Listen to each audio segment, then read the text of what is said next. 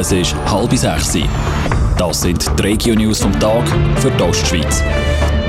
Im Studio ist Celina Wiederkehr.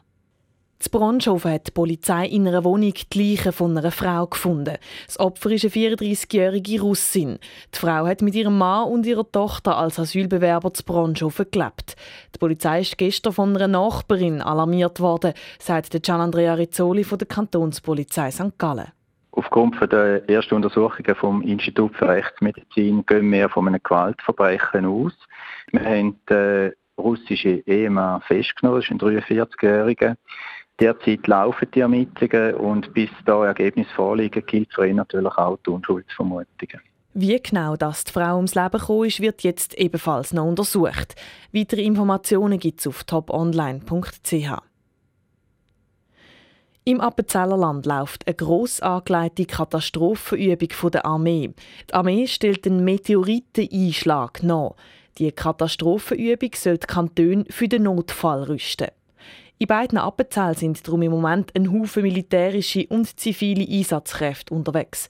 Besonders das Zusammenspiel zwischen den verschiedenen Beteiligten sei eine grosse Herausforderung, betont der Ausserrhoder Sicherheitsdirektor Paul Signer. Was uns vorwärts bringt, ist, dass wir eins zu eins üben können, wie die Zivilseite und die militärische Seite zusammenarbeiten können. Ich glaube, das ist entscheidend. Und aus dem muss können wir wieder Lehren ziehen für die Zukunft. Und da, meinte ich, da kann man nur üben, wenn man wirklich eben mit Truppen übt und nicht nur im Theoriesaal. Die Übung hat vor zwei Tagen angefangen und geht noch bis morgen. Für nächstes Jahr ist eine ähnliche Übung im Toggenburg geplant.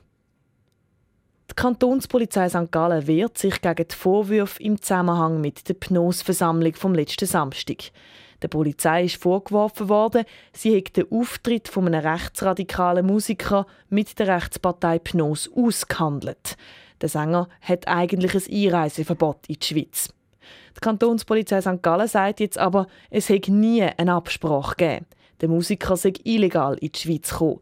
Aus Verhältnismäßigkeit hat die Polizei aber bis nach dem Konzert gewartet, um ihn auszuweisen.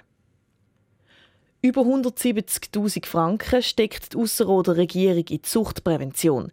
Das Geld kommt aus dem sogenannten Alkoholzehntel.